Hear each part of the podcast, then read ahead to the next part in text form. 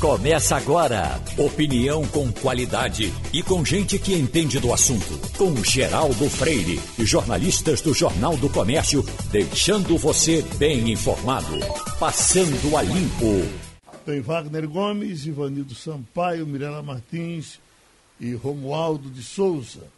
Dá um balanço na situação da chuva. Por exemplo, está aqui de Floresta. A informação oficial é de que essa chuva é na região metropolitana mas vem a informação de Floresta, dizendo que chove bem em Floresta e dizendo que a chuva está indo até Arco Verde. Deixa eu ver o que a pesqueira está me dizendo aqui. Mas está tá com cara de que vai chover. É a informação que chega de, de Jair aqui de Pesqueira, dizendo que está com cara de que vai chover, mas não está chovendo agora. Depois vem Severino, Alto Eucalipto, diz aqui em Nova Descoberta, não passa nada está tudo alagado. Nivaldo em Areias, onde alaga muito também. Muita água aqui em Areias, a estância alagada. A rua do Colégio Visão, trânsito totalmente parado. Wagner, que informação de chuva você tem? Muita. Uhum. Muita chuva, Geraldo. É, aqui na. Aliás, toda a região do Recife, região metropolitana, muita chuva, né? Aqui na minha região mesmo, muitas ruas alagadas. Eu tentei sair de casa hoje não consegui na minha rua mesmo. Eu tive que voltar da garagem porque a rua estava alagada. Rua Benfica também já com pontos de alagamento e em todo o trajeto. E quando eu olho aqui em direção ao leste, ou seja, em direção ao centro do Recife, a gente não consegue enxergar muita coisa, Geraldo, porque o cenário é branco, completamente branco, de muita chuva ainda. Geralmente a chuva vem, como é normal, pela madrugada, início da manhã, e nas primeiras horas do dia, do raiar do sol, melhor dizendo, lá para as seis, sete horas, ela começa a passar. Ela começa a passar, melhor dizendo. Né? Mas não é o que está acontecendo agora. Hoje é um daqueles dias, como já disse Elton, inclusive, agora há pouco aí, para quem puder, inclusive quem não puder fazer um esforço também para ficar em casa, porque é complicado, é difícil sair hoje. Quem, quem insistir em sair vai somente dificultar a própria vida e a vida dos outros. Esse é um daqueles dias, Geraldo, como ocorrem nos países do hemisfério, hemisfério norte, quando há uma grande nevasca, né? O serviço de meteorologia sempre informa para que as pessoas não saiam de casa, fiquem em casa, porque a neve vai impossibilitar a circulação de pessoas pelas ruas. Então, estamos naquele momento que geralmente ocorre uma ou duas vezes por ano, Geralmente assim, uma ou duas vezes por ano, ou três vezes até, em que a gente tem que ficar em casa, porque sair, ir à rua, insistir, é procurar problema, Geraldo. Mirela Martins, do lado sul, como é que está de alagamento? Que informação você tem do seu entorno aí? Muita chuva, o horizonte, quando você olha, é tudo cinza, alguns pontos de alagamento, já tradicionais, a rua Francisco da Cunha, aqui em Boa Viagem, sempre alaga. É, aqui na Avenida Boa Viagem, não, não tem nenhum ponto de alagamento que eu estou olhando, não. Mas hoje o dia está bem feio, choveu muito e continua chovendo nesse mesmo momento. Uhum. Casa Forte, Ivanildo Sampaio. Uh, muito, bom dia, Geraldo. Muitos bom alagamentos. dia, companheiros. Bom dia, ouvintes. Casa Forte, Poço da Panela, Apipucos, são considerados uma piscina do céu. Aqui chove mais do que em qualquer área da cidade. Chove desde as quatro da manhã sem parar. Eu digo isso porque acordei às quatro e quinze estava chovendo. Sentei para ler, e não parou de chover, deu uma pequena aliviada aos 15 minutos atrás, mas o céu continua escuro e continua chuviscando. E só para lembrar, Geraldo, dia 13 você falou aí de algumas coisas que se comemoram. Em Portugal é o maior feriado católico do ano. É o dia em que apareceu Nossa Senhora na Cova da Iria, os três pastorinhos. Uhum. Reúne na, em Fátima, na cidade de Fátima, alguns milhares de, de peregrinos que chegam lá para pagar promessa, para assistir missa. Eu já estive presente lá no dia 12, um dia antes, e assisti uma missa concelebrada por mil sacerdotes. Uhum. Você imagine o público lá embaixo. Eu fui para o centenário de Fátima há uns três anos, inclusive com a presença do Papa. Foi algo inesquecível, é muito emocionante mesmo. Uhum. Ô, ô Mirella, eu estou me lembrando aqui de, de, Foi bom porque eu me, lembrei de falar com você sobre isso, que o Luiz aqui está perguntando como é que está a Avenida Dois Rios. dois rios, certamente está com três rios agora, porque é, chuva, a, a, chuva, aquilo ali, enche muito de água. Mas você ontem estava no grupo tratando do assunto da Beira Rio, que uh, tem um projeto de vereador agora, já, já foi aprovado na Câmara de Vereadores a mudança de nome da Avenida Beira Rio, né? A, a, a, crescendo o nome da Beira Rio. Você se referia àquele trecho de. é o trecho mais, mais nobre da Beira Rio, né? Que é aquele que fica ali na torre. Não é assim? Beira Rio, Eduardo Campos, né? A Rua Nova vai ser a Rua Nova Cantor José Augusto, a Avenida Norte e a Avenida Norte Miguel Arraes. Mas me permita, a Rua Nova, a Rua Nova aqui do, do, do centro da cidade?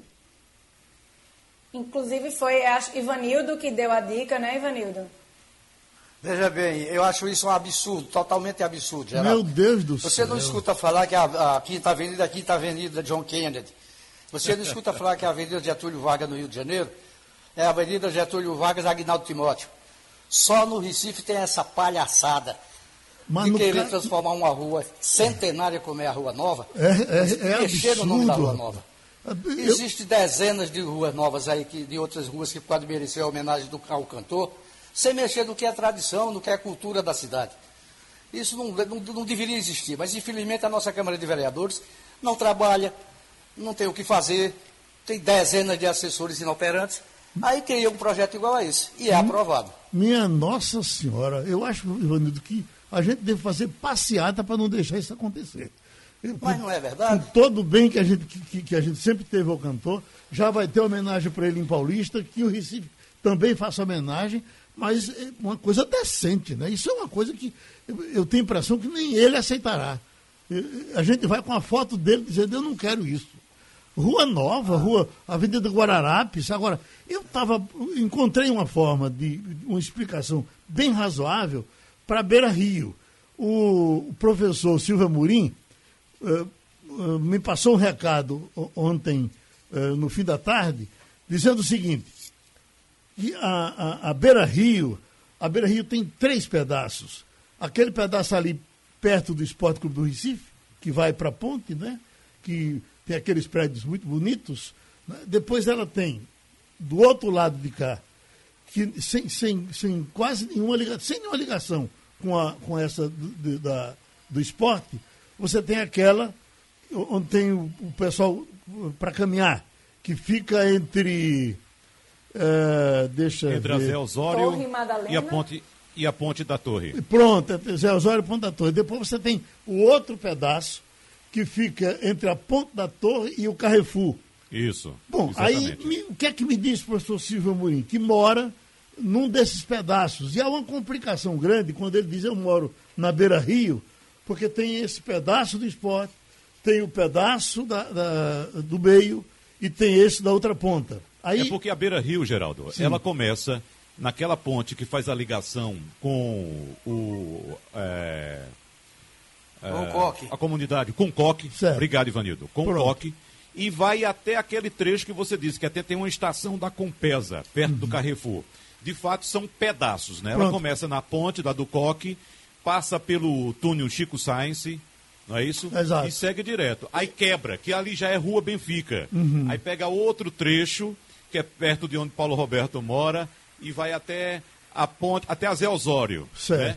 E segue, passa pela pista de caminhada, que você sabe que existe ali, onde tem a criação de gatos também. Mora o governador ali de lado, não mora o governador, exatamente, inclusive. Né? Exatamente. São, hum. De fato, são vários pedaços. E Beira Rio é Beira Rio, né? Sim. Não sei se tem algum, alguma relação histórica é, para essa denominação, mas, por exemplo, no caso da Rua Nova, eu aconselho esses legisladores do Recife a se informarem um pouco mais eu vou dar uma dica. Inclusive, tem um livro de um consultor nosso aqui, Geraldo, participa sempre, colabora muito com os nossos debates, que é o professor Carlos Bezerra Cavalcante. Antes de vocês fazerem uma proposição dessa natureza, leiam O Recife e seus bairros, do professor Carlos Bezerra Cavalcante, para vocês conhecerem um pouco da história da cidade. Mas, né? Ivanildo, isso já foi aprovado, Ivanildo? Ô, ô, Geraldo, a informação que eu li é que teria sido aprovado. Agora, o, o prefeito tem o poder de vetar. É, fica na mão do, do, prefeito João Campos, ele não aceita. Pô, inventa. Wagner, eu, eu iria mais além. Rua Nova, a... Geraldo da Rua Nova uhum. é mais do que centenária. Sim. O primeiro romance escrito por um pernambucano no século XIX, publicado no início do século XX, foi A Emparedada da Rua Nova. Veja que não é uma coisa nova. Sim. Carneiro Vilela, autor desse romance. Está aí no, da poesia de Carlos Pena Filho, está em Frevo de Capiba, está em tudo quanto é de coisas culturais que Pernambuco cultiva. Aí vem um, um vereador que não conhece de coisa nenhuma da cidade e quer mudar o nome da rua. Ele não, não é mudar, acrescentar, mas não existe isso. Não existe a Avenida Champs-Élysées, é de Piaf. É? Uhum. Então, meu Deus do céu, onde é que a gente está? É verdade. Eu, Avanildo, eu, eu, eu, eh, Wagner, vou até mais além. Eu, eu, recomendaria que os camaradas arrumassem uma lavagem de roupa. Se a Câmara toda aprovar que todo mundo é. vai lavar roupa, e se o prefeito aprovar, vai lavar roupa também. Isso é um absurdo, é. rapaz. É. Agora, essa é, a, essa é a famosa babação. É, agora eu quero fechar o caso da Beira Rio, que eu fiquei entendendo e acho que é uma coisa conciliável. Porque é, aquela, aquele primeiro Cada trecho. trecho tem um nome. Aquele primeiro trecho. Aquele, o lado, o lado do esporte. em três ruas, no caso. Veja, o lado do esporte fica sendo o trecho. Uh, doutor. Eita, Coelho. Uh, foi secretário da Oswaldo Fazenda. Coelho. Oswaldo Coelho. Que ele, inclusive, morava ali. Né? Exatamente. Ele e o Nilo, os dois, os dois irmãos moravam ali. Pronto, aqui, ali é Oswaldo Coelho. A, a, o Eduardo Campos fica aquele da caminhada, Eduardo, o trecho é Eduardo Sim. Campos. E o outro, uma homenagem a um jornalista pernambucano de muita qualidade. É, o, Geneton Moraes Neto. O Geneton. Aí eu acho, eu acho que foi uma costura bem feita que, que fizeram ali. Porque acaba essa confusão de eu moro na beira rio, mas qual é o trecho? Já vai ficar definido. Acho que foi boa a costura. Agora da Rua Nova é um absurdo, meu Deus. É absurdo total, meu completo. Deus. Conexão Portugal com Antônio Martins. Oi, tem o nosso Romualdo de Souza, que está também no nosso, no nosso Passando a Limpo, novamente eh, honrando o programa. Vamos com Antônio Martins, já pronto para conversar com a gente. Você que não falou nesse primeiro momento, Romualdo, vamos eh, conversar com você. A conversa com Antônio Martins, ele está em Lisboa. Antônio Martins, muito bom dia para você. Me diga uma coisa, eu estou interessado nessa história da festa do Sporting. Aliás, um time que tem um grande número de torcedores aqui no Brasil. Eu fiquei sabendo ontem, aliás, estava assistindo a um programa desses de futebol, Martins, e é um dos times que mais tem torcedor aqui no Brasil. e aí teve. Ô, Romualdo, eu, pela informação que eu tenho, é o time que mais tem associado no mundo. Vamos Exatamente. Ver se, vamos ver se ele confirma. E aí teve um, um, dado importante na pesquisa, Martins, coisa que os times do Brasil não estão conseguindo fazer, que é essa mobilização para que o torcedor é, participe efetivamente com carteirinha do time e de todas as decisões. Por que esse embate?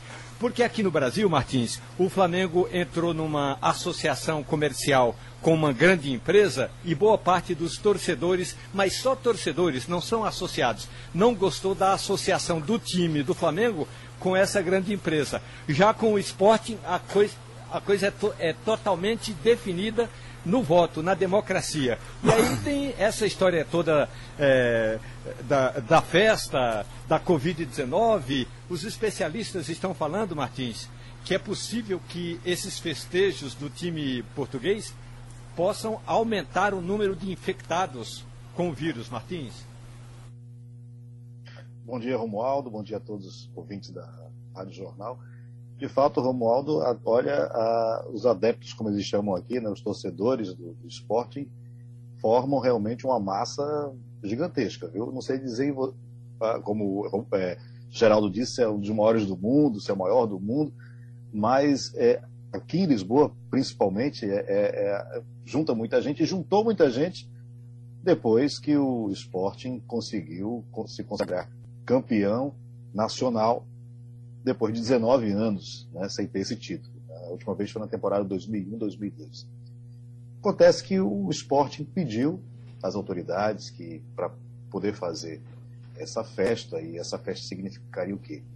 O time saindo em carro aberto é, do estado do, do Alvalade, passando pela, pela parte do Saldanha, que é uma parte intermediária da cidade, até chegar a Marquês de Pombal, que é uma parte muito central ali, todo mundo que vem a Lisboa geralmente se, se defronta ali com a, com, com, a estátua do Marquês de Pombal, um lugar muito central, e depois voltar.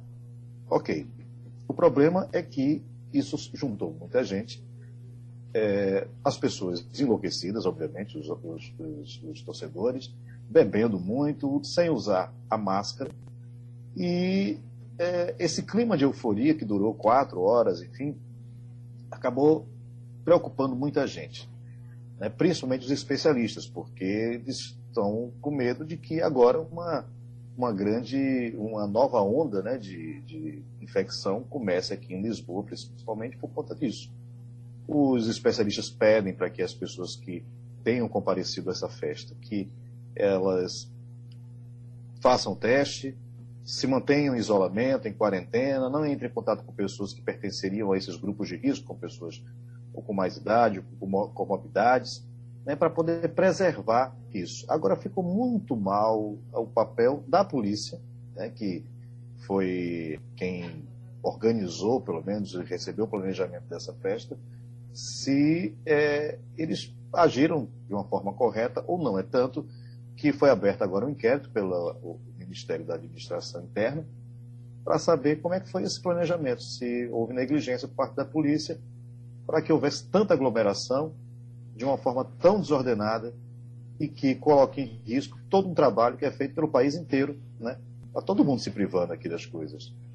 Os próprios donos de restaurantes, donos de, de, de, de é, casas noturnas, de bares, reclamando: poxa vida, a gente faz todo o, o sacrifício aqui, perde dinheiro e de repente as pessoas colocam em risco a vida de todo mundo numa festa como essa, né? Por mais que a paixão pelo futebol seja compreensível nesse momento, mas nós estamos em outro momento. Né? O, o, o Martins, você certamente estava acompanhando aqui a nossa, a nossa abertura e você, como bom pernambucano, deve ter ficado espantado com essa possibilidade da Rua Nova se, mudar de nome por conta da, da, dessa coisa terrível, a morte de Augusto César, nosso querido amigo, então seria Rua Nova, cantor Augusto César. É, é, ele pergunta, você já imaginou se em Portugal alguém pegasse assim, Rua do Ouro. Uh, Antônio, botasse Rua do Ouro Clube Benfica, que são duas coisas importantes, juntasse essas duas coisas maravilhosas. O Carlos do Carmo, o Carlos do Carmo, que é um grande fadista que morreu recentemente, né? Você imagina, isso, isso, isso nem, nem, nem se pensaria em fazer. Né? A, a, tem um, um, ouvinte aqui dizendo, mas se o prefeito vetar, a Câmara não pode derrubar o veto? Isso não é, essa, isso não é Câmara de moral para derrubar veto de prefeito, não, não derruba. É só o prefeito não aceitar e esses xirimbabas vão ficar de cabeça baixa. Bom, mas eu acho que, que Ivanildo quer falar com você sobre a festa de Fátima. Não é isso, Ivanildo? Sobre a festa de Fátima e sobre outras coisas, porque hoje Martins já é um cidadão português. Ô, meu amigo, me diga uma coisa. É, nos anos 40, nos anos 50 do século passado, ainda era muito forte a migração de portugueses para o Brasil. Isso diminuiu muito é, em função de que Portugal virou um país é, mais civilizado, mais educado, mais democrático. E os brasileiros, mais recentemente, começaram a fazer o sentido inverso deixar o Brasil para investir em Portugal. Hoje é representativo o número de empresários brasileiros na, na economia portuguesa? Bom dia, Ivanildo. Veja, é representativo, até porque a comunidade brasileira é muito representativa aqui. Né? Essa última onda de migração que teve foi uma, migra uma migração de uma classe média, classe média alta. Estou falando de uma migração 2016 para cá. Né? São pessoas que, é, enfim, se desencantaram com o país, por uma série de coisas, a questão da violência, é, muita gente que foi vítima de violência realmente resolveu vir para cá, coincidiu com esse momento de que Portugal estava virando uma vitrine, de fato, para o mundo, né, em relação à qualidade de vida, em relação a, a, a eventos de tecnologia, a, o próprio empreendedorismo aqui em Portugal, que foi muito cultivado nesse momento, né, 2016 para cá, isso acabou atraindo muitos brasileiros. Né? E brasileiros que tinham condições de, de, de, investir. Surge também uma outra, um outro componente, que é o seguinte, a, a, a criação do visto gold. Né? O que é o visto gold? Foi uma das formas de Portugal se defender da crise que começou em 2008, que atingiu o país é, gravemente de 2011 para cá, né, quando a coisa se aprofundou mais, é que esse visto dá, se, é, se o, um cidadão fora da União Europeia é, pedir um visto Gold, ele teria que comprar um imóvel por mais de 500 mil euros, ou abrir uma empresa que empregasse mais de 10 pessoas, ou abrir uma empresa com capital de um bilhão de, de, de euros.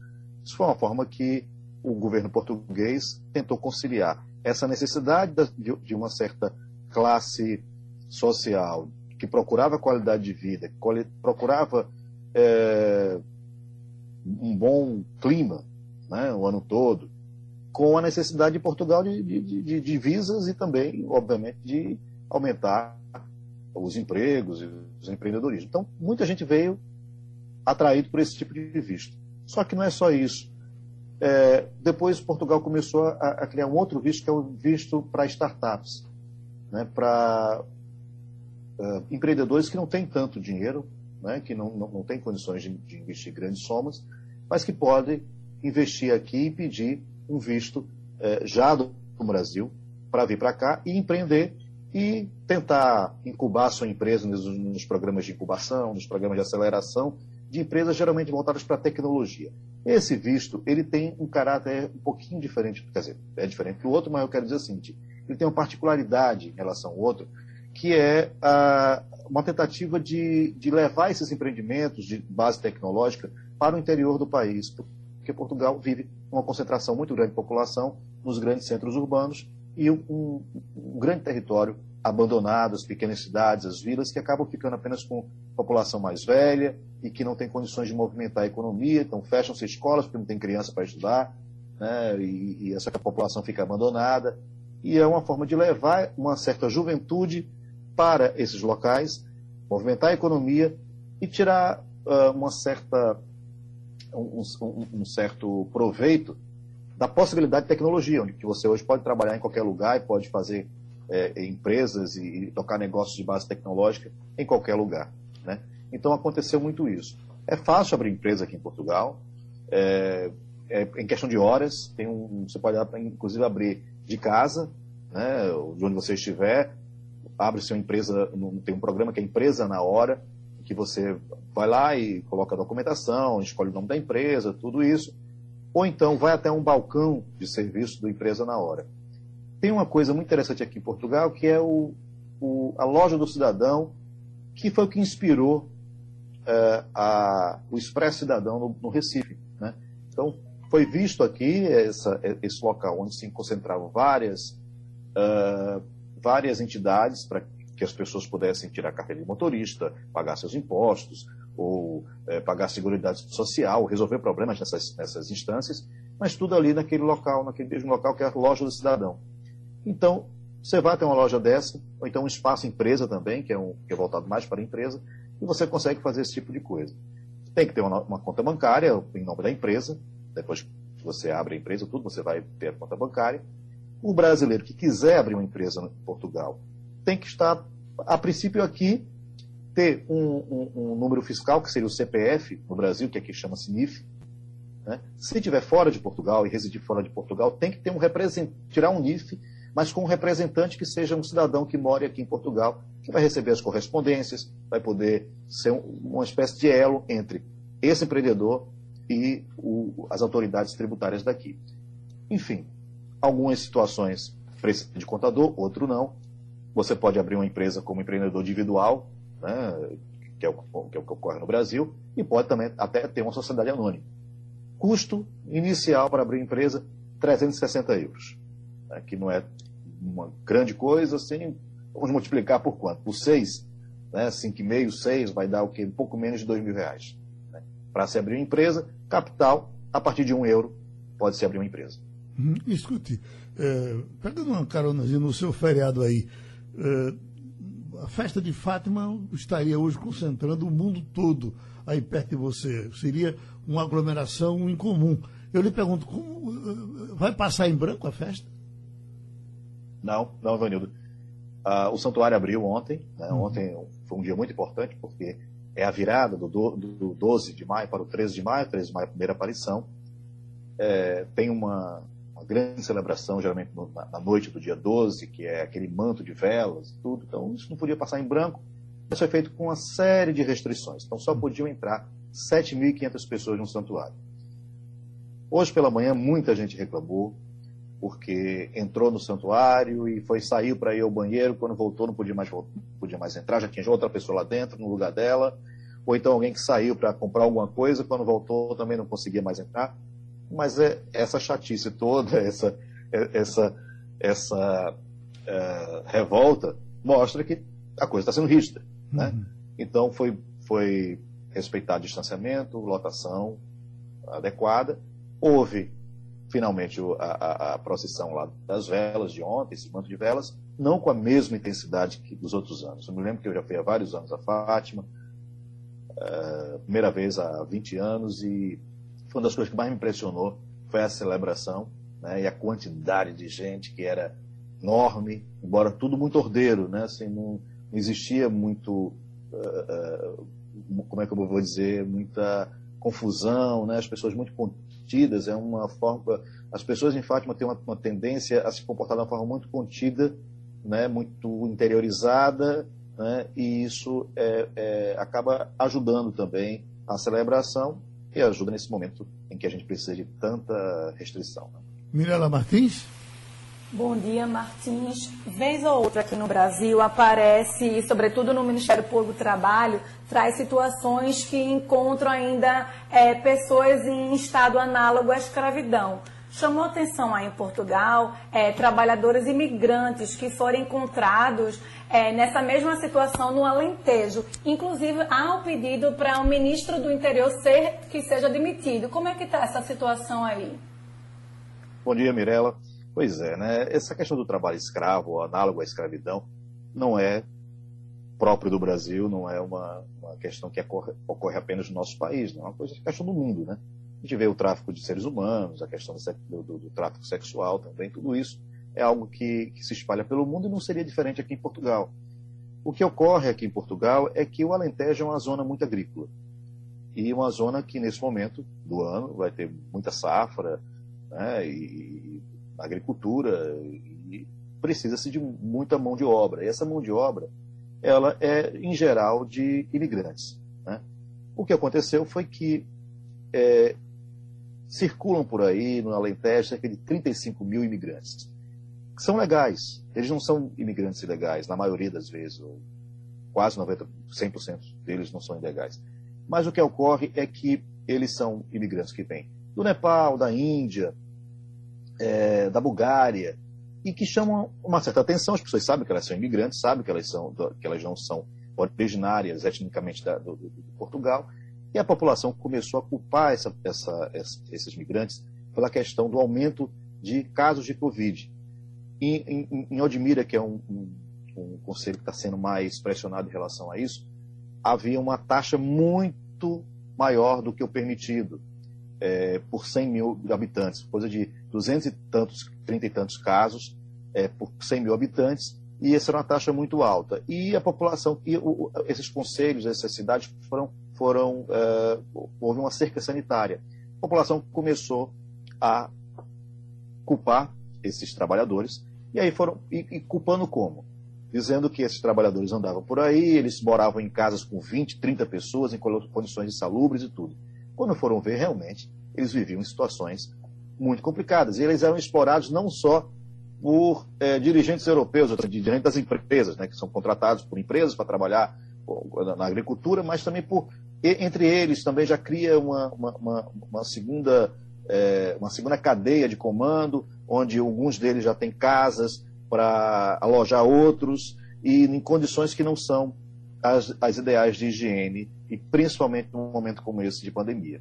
E aí a população está toda revoltada ainda mais com isso, e encontraram também que cerca de 33 processos, aí sim, de casos de imigrantes que estão irregulares no país, né, de imigração ilegal aqui no país, que vieram para trabalhar. E isso assustou também, porque, enfim, a gente não sabe em que situação essas pessoas acabam, a que situações elas são submetidas. Né? Se as que estão legalizadas já estão nessa situação, que é extremamente complicada e análoga à escravidão, você morar numa casa com 20, 30 pessoas, uma das soluções no ano passado ainda do governo era colocar containers para alojar essas pessoas, porque o que acontece? Também essa época agora começa a época de, de, de veraneio, começa a época das pessoas quererem ir para o campo. Então, a, aqueles imóveis que estavam alugados para os trabalhadores começam a competir com turistas. E isso já surgiu há um tempo atrás, essa, essa disputa de, de lugares. O governo sugeriu colocar em containers containers para 16 pessoas isso foi muito mal visto, isso foi muito criticado, a oposição bateu em cima do governo e pediram a cabeça do ministro eh, do interior, o Eduardo Cabrita. Mas o primeiro-ministro está sustentando. Uhum. O, o, Martins, é, eu gostaria que você trouxesse também, dentro desse assunto ainda dos trabalhadores imigrantes, a situação dos brasileiros aí, porque eu observo aqui, Martins, muita gente indo a Portugal, saindo daqui já com o emprego prometido. Então acerta daqui mesmo pela internet, numa, numa live, numa, numa videoconferência ou até mesmo por e-mail, um emprego e sai daqui com a promessa de uma vida boa, de uma vida fácil aí em Portugal. Qual é a realidade dos brasileiros nesse sentido, Martins? Bem, começar dizendo que vida fácil aqui não existe. aqui, bom dia, Wagner é, a vida fácil aqui, se alguém está promet, tá prometendo para essas pessoas, né, as pessoas têm que ficar alertas porque não vai ser fácil. As coisas aqui não são fáceis. Por quê? Porque não se ganha muito dinheiro aqui em Portugal. Né? Então, é, não é um lugar como Alemanha, como Dinamarca, como até França Inglaterra, onde você faz um trabalho é, mais simples e ganha o suficiente, às vezes, para se manter e até guardar um dinheirinho para voltar para o Brasil. Essa situação não vai acontecer com tanta frequência aqui em Portugal, ou praticamente não acontece. Agora, temos que levar em consideração duas coisas. Primeiro, houve uma, uma, uma forma do governo aqui de melhorar a situação dos, dos imigrantes, que era o seguinte: antigamente, para você vir para cá e conseguir um trabalho legalizado e, e ter toda a sua documentação, ter tudo certinho, você tinha que sair do Brasil já com visto de trabalho e esse visto de trabalho, ele só era emitido se você tivesse o contrato da empresa, e essa empresa era que estava pedindo o seu visto. Né? Então isso dificultava muito. Quem, por exemplo, vem para cá e de repente vem, vem, tentar um emprego. Só que a economia é, é, é, portuguesa precisa de mão de obra de qualquer forma. O que aconteceu? As pessoas que já estão aqui e que pedem e que estão querendo trabalhar, se elas tiverem mesmo uma promessa de emprego, mas pelo menos mas tem que comprovar que tem essa promessa de emprego.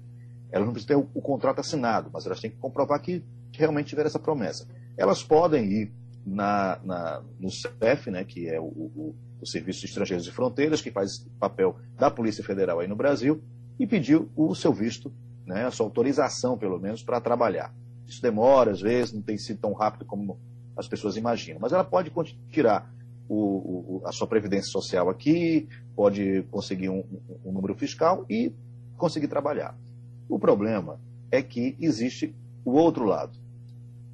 Empresas que não ajudam nesse sentido, empresas que exploram mão de obra, inclusive muitas brasileiras, inclusive. Né? Eu conheço pessoas, por exemplo, que chegaram aqui e foram trabalhar na, na, no restaurante, que o, peri o período aqui de, de, de de experiência são 15 dias. Quando chega no 14 dia, a pessoa bota você para fora.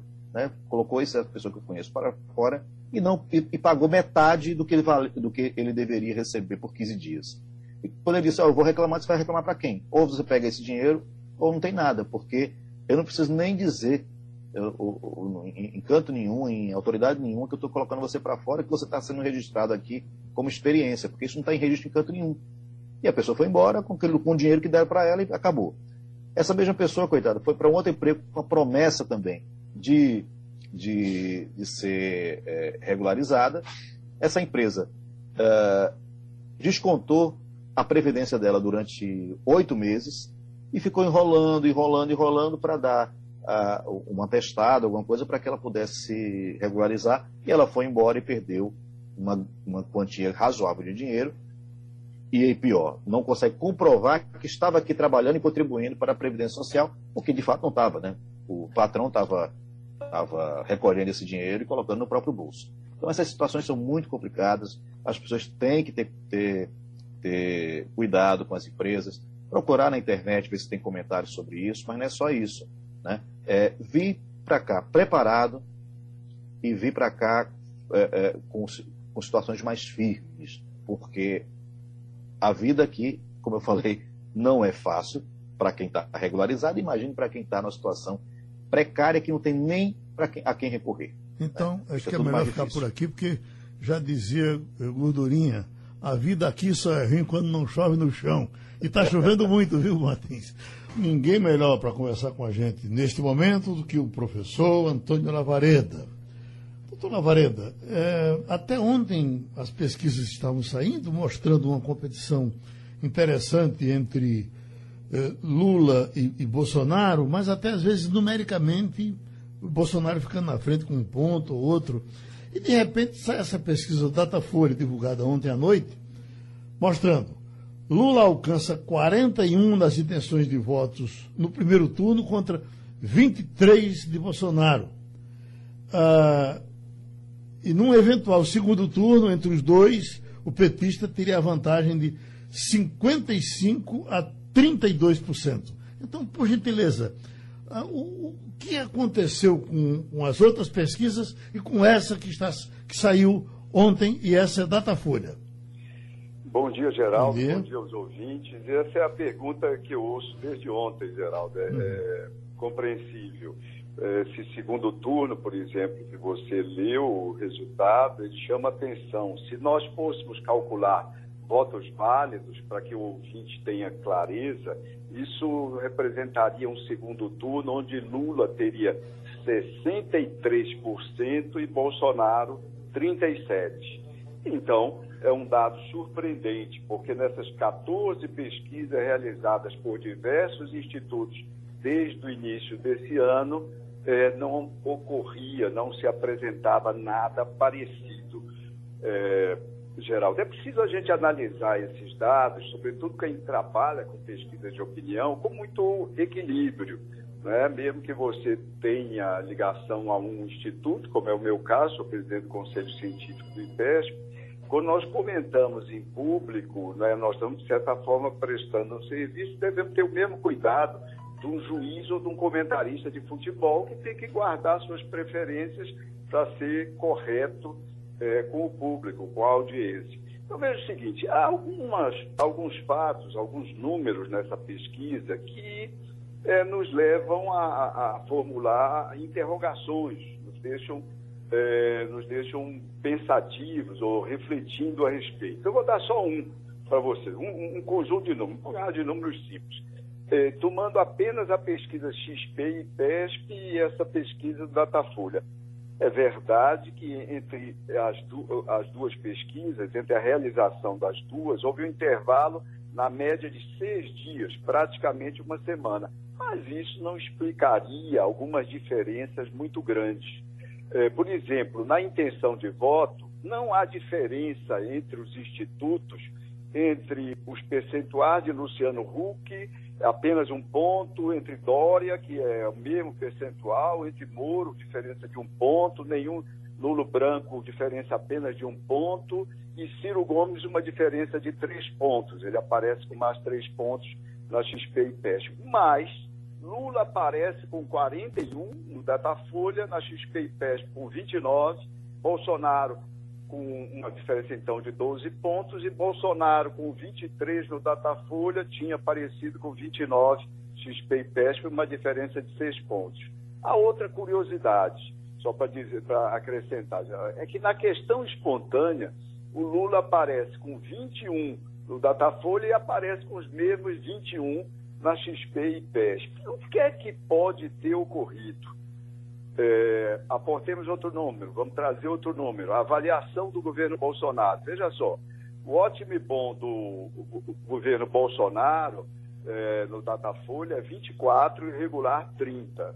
Na XP e PESP é 29 e regular 20. Somando ótimo e bom com regular, que é de onde um presidente, um governador, um prefeito candidato à reeleição extraem seus votos, somando essas duas categorias, no Datafolha você tem 54, tá certo? E no IPESP XP você tem 49. Ou seja, você tem um campo maior para o Bolsonaro extrair votos na pesquisa do Datafolha do que na pesquisa XP e IPESP. E de onde o Lula extrairia votos?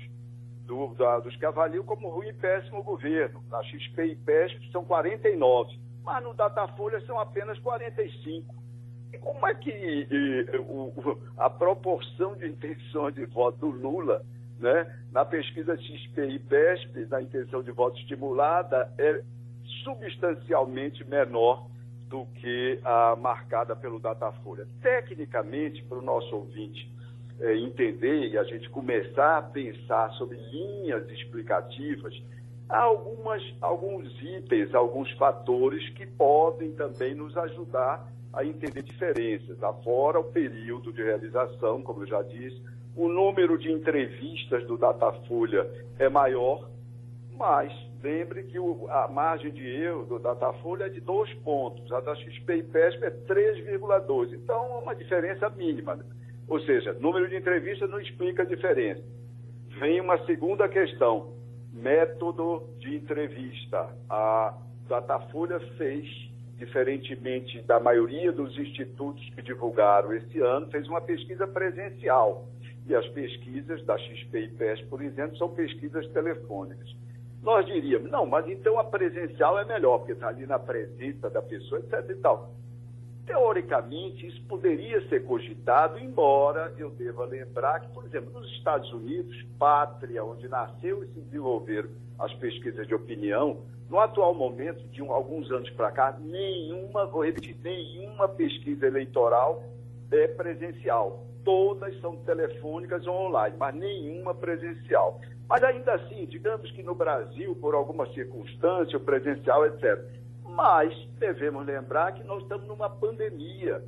Há vários indicativos das autoridades dizendo para manter o isolamento, para não se aproximarem é, só em circunstância absolutamente necessária, etc. e tal. E a abordagem presencial envolve um entrevistador com máscara, chegar junto de outra pessoa com máscara, essa pessoa permitir que ele se aproxime a menos de um metro e que use um tablet no qual ela vai ter que apontar um nome, um daqueles nomes de estado, e vai ter que conversar ali a menos de um metro. É óbvio, é óbvio que isso desestimula um número ainda maior de pessoas, porque deve-se dizer que a maioria das pessoas se recusa a responder à pesquisa, mas é um fator de desestímulo adicional importante que pode levar a, uma, a um desvio amostral.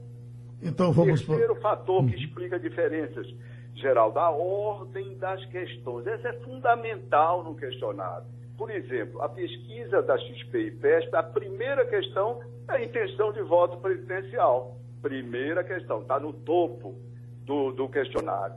Será que ocorreu o mesmo com a pesquisa Datafolha? Nós não sabemos, porque no relatório que o Datafolha soltou hoje, embora no topo do relatório, na página de roxo, esteja pesquisa, intenção de voto presidencial, quando você vai examinar em detalhes, como eu tenho obrigação de fazer, você chega no, no, no rodapé das tabelas, lá no final, no finalzinho, do relatório está lá, projeto avaliação da pandemia, projeto avaliação, opinião sobre o coronavírus, projeto 4062, opinião sobre o coronavírus 11, dizendo que é a 11 pesquisa de opinião sobre o coronavírus. Se o projeto é esse, se a variável básica, que se chama tecnicamente variável dependente, eh, básica é essa, provavelmente esse questionário pode ter, pode ter não, deveria ter começado pela avaliação do governo Bolsonaro na pandemia. E isso frequentemente contamina a pesquisa. Veja o seguinte, na mesma XP e PESP, Bolsonaro é reprovado tem um ruim péssimo na pandemia de 59 e um ótimo e bom de 22. A CPI aprovada por 67. Se a questão da intenção de voto presidencial vem depois, com certeza, ou muito provavelmente, terá sido contaminada. Há outros fatores ainda na formulação das questões que impactam. O Datafolha usou uma cartela é, apresentada em tablet, óbvio, mas uma cartela aparece nesse relatório, onde ao, nome do, ao lado do nome dos candidatos tem um partido, Lula, PT. E ao lado de Bolsonaro, grande, está assim, sem partido. Então se pergunta à pessoa em quem votaria hoje, se mostra o nome dos candidatos, junto um deles, Bolsonaro está sem partido em caixa alta, grande. Ora, isso pode também, não estou dizendo que com certeza, mas pode também induzir uma pessoa a não votar nesse candidato que aparece sem partido, como se fosse alguma coisa que é, pode ser pensada em diversas direções. Aliás, do ponto de vista técnico é, Geraldo, a pergunta é, é, é, a seguinte: se a eleição fosse hoje, pois bem, se a eleição fosse hoje, ninguém poderia votar num candidato sem partido, porque isso é requisito essencial para uma candidatura presidencial. E afora essas questões de ordem, da, eh, ordem das perguntas e especificação das perguntas, eu citei a cartela, é muito importante que o Datafolha libere os dados de uma questão que provavelmente ele deve ter incluído. Eu, eu, nós, nós incluímos sempre em toda a série XP e PES, que é o recall do voto em 2018. Quando nós examinarmos o recall do voto 2018, nós vamos ver se aquela amostra, se aquele punhado de pessoas, de fato, de fato, representa mais ou menos bem a distribuição de opiniões e preferências eleitorais expressas no momento anterior, porque o Brasil não pode usar como variável de controle identidade e identificação partidária, porque praticamente não a temos. Autoclassificação ideológica também não é uma referência corrente entre nós, as pessoas se dizer de esquerda, de direita, etc. E tal. Então, temos, contamos, e devia ser mandatório, isso é uma posição que eu tenho defendido, inclusive, no Conselho de Opinião Pública da Associação Brasileira de Pesquisa. Ontem, ontem mesmo pela manhã tivemos uma reunião, eu estava mais uma vez insistindo nisso, essa variável de controle. Óbvio que há alguma distorção dessa memória, por diversos fatores, pequena, um pouco maior, um pouco menor, mas o conhecimento dessa distribuição, tá certo, do recall de 2018 é fundamental para você ter uma avaliação melhor, mais qualificada dos dados da, das, das pesquisas, Geraldo. É importante lembrar que as pesquisas, a despeito da sua base científica, etc., elas não chegam, elas não atingem a realidade, qual seja a distribuição exata das preferências das pessoas. Elas podem chegar perto, elas devem chegar perto. Para chegarem perto, é necessária a observância de uma série de critérios, entre os quais esse que eu comentei há pouco com você, Geraldo. Uhum. Mirela Martins. É, bom dia, Lavareda. Ver esses números, ver esses mesmos personagens, Lula, Bolsonaro, Ciro Gomes, dá uma sensação que estamos estagnados na política nacional há anos. A chance de surgir uma terceira via ainda, até quando pode existir essa regra 3 para poder fazer barulho nas eleições de 22? É, Mirela, uma excelente questão.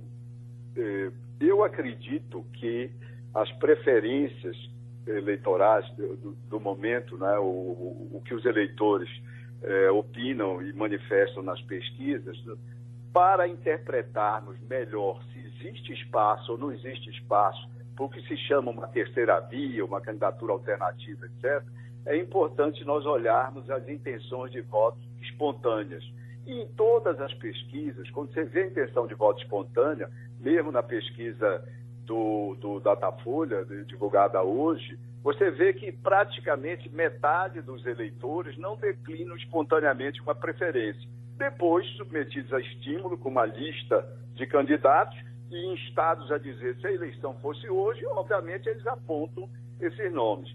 Você, na sua pergunta, você já tinha aí uma, uma uh, esboçado uma direção de resposta. Veja o seguinte, Lula é candidato, Mirella, e, e super conhecido desde 1989.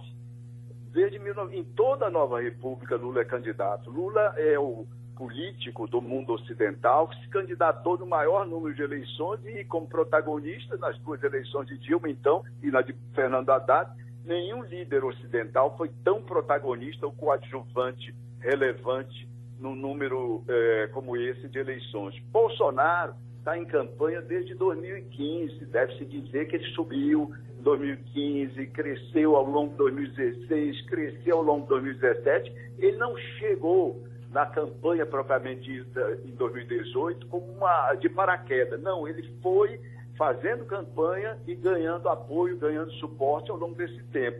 Dos demais candidatos, o único que é um pouco mais conhecido é Ciro Gomes, como candidato, que foi candidato três vezes, por isso ele, ele lidera as pesquisas.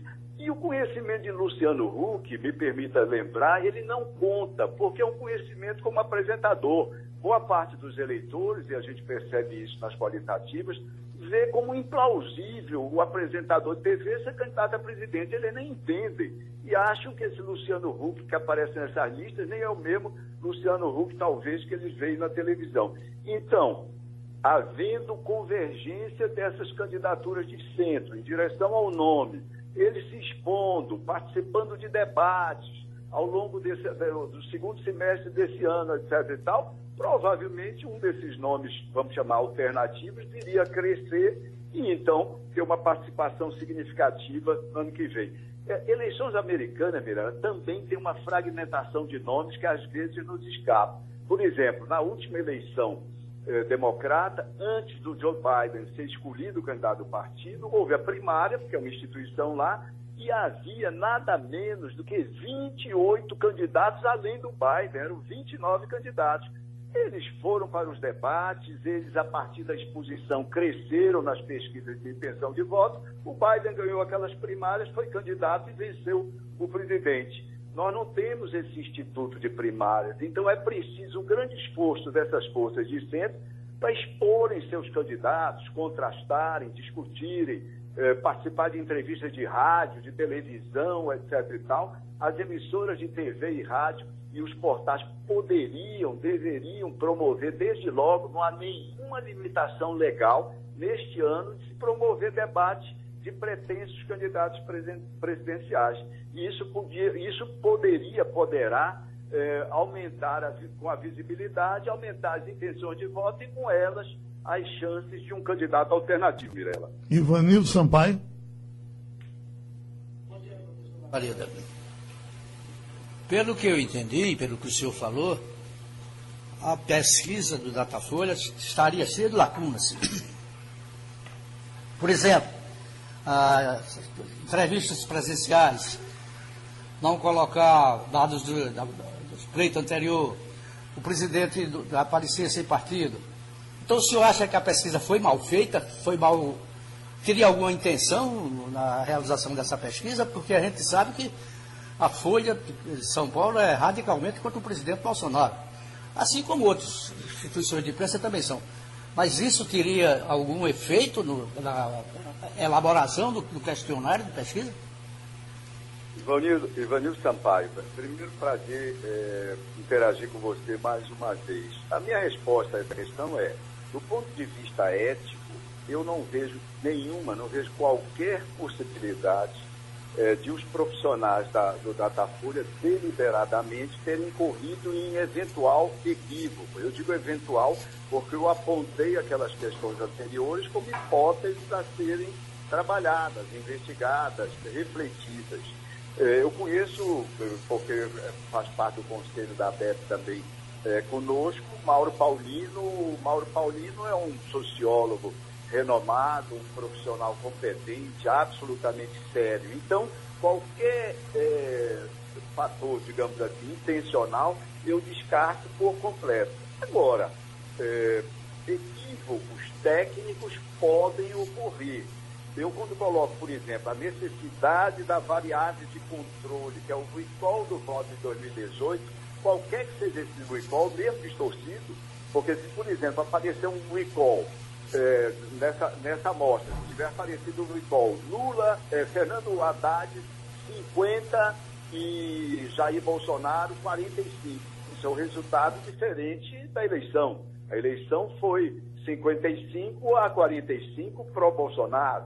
Se a, a diferença foi cinco, aparece 54 a 49, a diferença também está pela metade. Aí nós vamos entender melhor a cabeça desses eleitores que eh, terminaram compondo essa amostra. Então, são hipóteses para se ver. A ordem das questões, por exemplo, o Datafolha no passado publicava um questionário a, e colocava a ordem das questões. Eh, depois que a Folha passou a decompor por é, interesse editorial passou a decompor a pesquisa, então sai mostrando um pedaço da pesquisa a cada dia, o Datafolha não apresenta mais desde o primeiro dia o questionário completo. Aliás, nem apresenta no primeiro dia nem depois. Eu descobri, por exemplo, que o nome do projeto é esse porque está lá na, no, no rodapé de uma tabela lá no final desse relatório, mas o título do relatório é Intenção de Voto em 2022. Entende? Então, essas coisas podem ocorrer tecnicamente, mas eu descarto, é, descarto enfaticamente qualquer má intenção é, na, na, na, eventual ocorrência desse, de, de eventuais equívocos. Wagner Gomes. Professor Antônio Lavareda, eu queria abordar o quesito rejeição com o senhor e tirar algumas dúvidas também, porque nós acompanhamos aqui a pesquisa já há algum tempo, da Datafolha, e a gente observa que o ápice da rejeição do presidente Jair Bolsonaro no ano passado foi em 24 de junho, quando ele apresentou 44% de rejeição. A partir daí, entrou em ação o auxílio emergencial e tivemos também, ao longo do decorrer do segundo semestre do ano passado, um arrefecimento da pandemia. É tanto que em dezembro, em 10 de dezembro, a pesquisa apontava uma rejeição de 32%, ou seja, caiu de 44 em junho para 32 em dezembro, mas desde então, com o fim do auxílio emergencial e o recrudescimento da pandemia, essa rejeição começou a subir. Foi para 40 em janeiro, foi para 44 em março e agora chega a 45. E por outro lado, nós temos uma queda da aprovação do presidente Jair Bolsonaro. De dezembro, apresentava 37%, foi caindo para 31 em janeiro, 30 em março e agora 24% de aprovação de ótimo bom para o presidente Jair Bolsonaro. Isso quer dizer que aquela base de apoio de fãs incondicionais do presidente Jair Bolsonaro começa a se desidratar, professor Lavareda? Wagner, eh, você começou a sua pergunta lembrando alguns números que são importantes. O presidente Bolsonaro, nas nossas pesquisas e em várias outras, no ano passado chegou ao seu eh, momento, o seu ponto mais baixo na curva de, de avaliação positiva do ótimo e bom, e ao final de abril. Ele chegou a 25 pontos.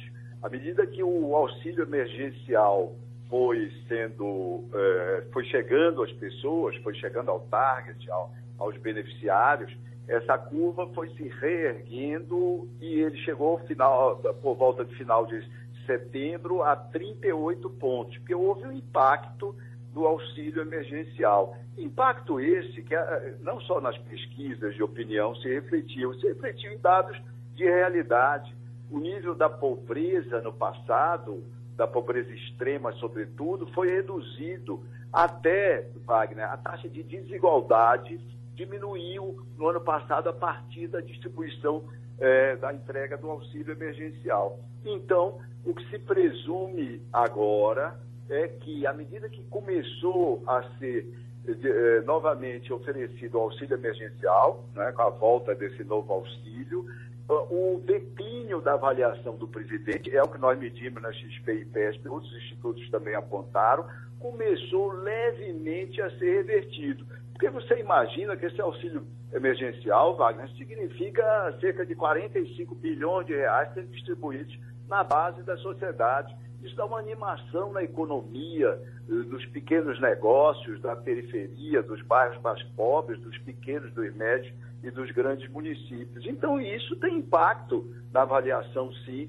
dos presidentes. Obviamente, a pandemia continua ceifando vidas no Brasil, mas começou a vacinação. O medo, o medo, o, a, a, o medo mais elevado, as pessoas que dizem que têm muito medo eh, da pandemia foi reduzida entre, no, nos últimos 30 dias em 5 pontos percentuais. Era 55, recuou para 50. Pois bem, nesse momento, nós e outros institutos assinalamos uma pequena recuperação, que tem uma base, tem uma explicação objetiva. Nós precisamos conhecer o restante dessa pesquisa do Datafolha para saber o que o Instituto captou que explica a, a, a, esse aprofundamento da imagem negativa. Eu volto a dizer a você, volto a lembrar aos, aos ouvintes.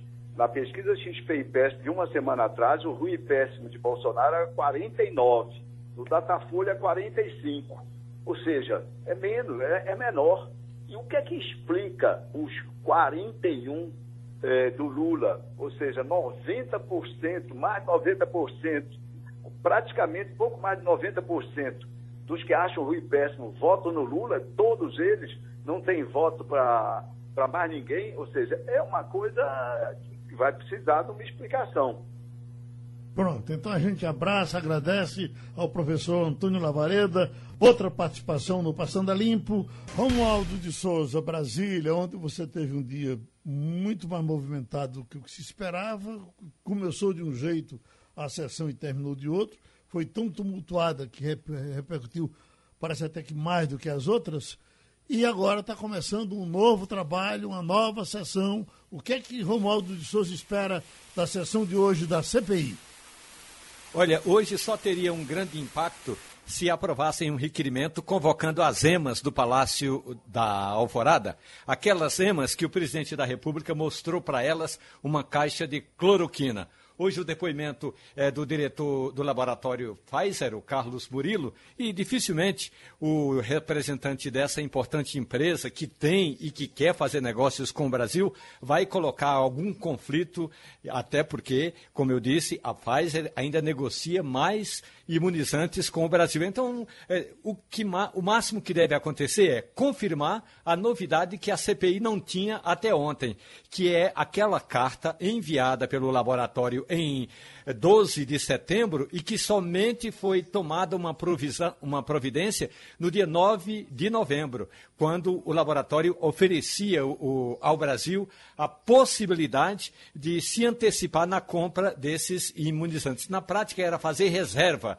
dos imunizantes. Portanto, Geraldo, a expectativa mesmo aqui é para a semana que vem. Claro, ah, pode ser que surja uma ou outra questão aí que deixe o representante da Pfizer é, em dúvida, mas aqui na CPI ninguém espera uma novidade muito grande, não. Agora, semana que vem, se prepare, porque aí a gente vai ter depoimentos é, é, de, de ex-ministros que participaram direta ou indiretamente de negociações, como aquele que tentou comprar imunizantes na Índia ou como aquele que fez vista grossa para uma carta que chegou, repito, em 12 de setembro e somente no dia 9 de novembro é que a primeira resposta foi dada ao laboratório. Então a expectativa para hoje é de uma sessão água com açúcar, não é, Romulo?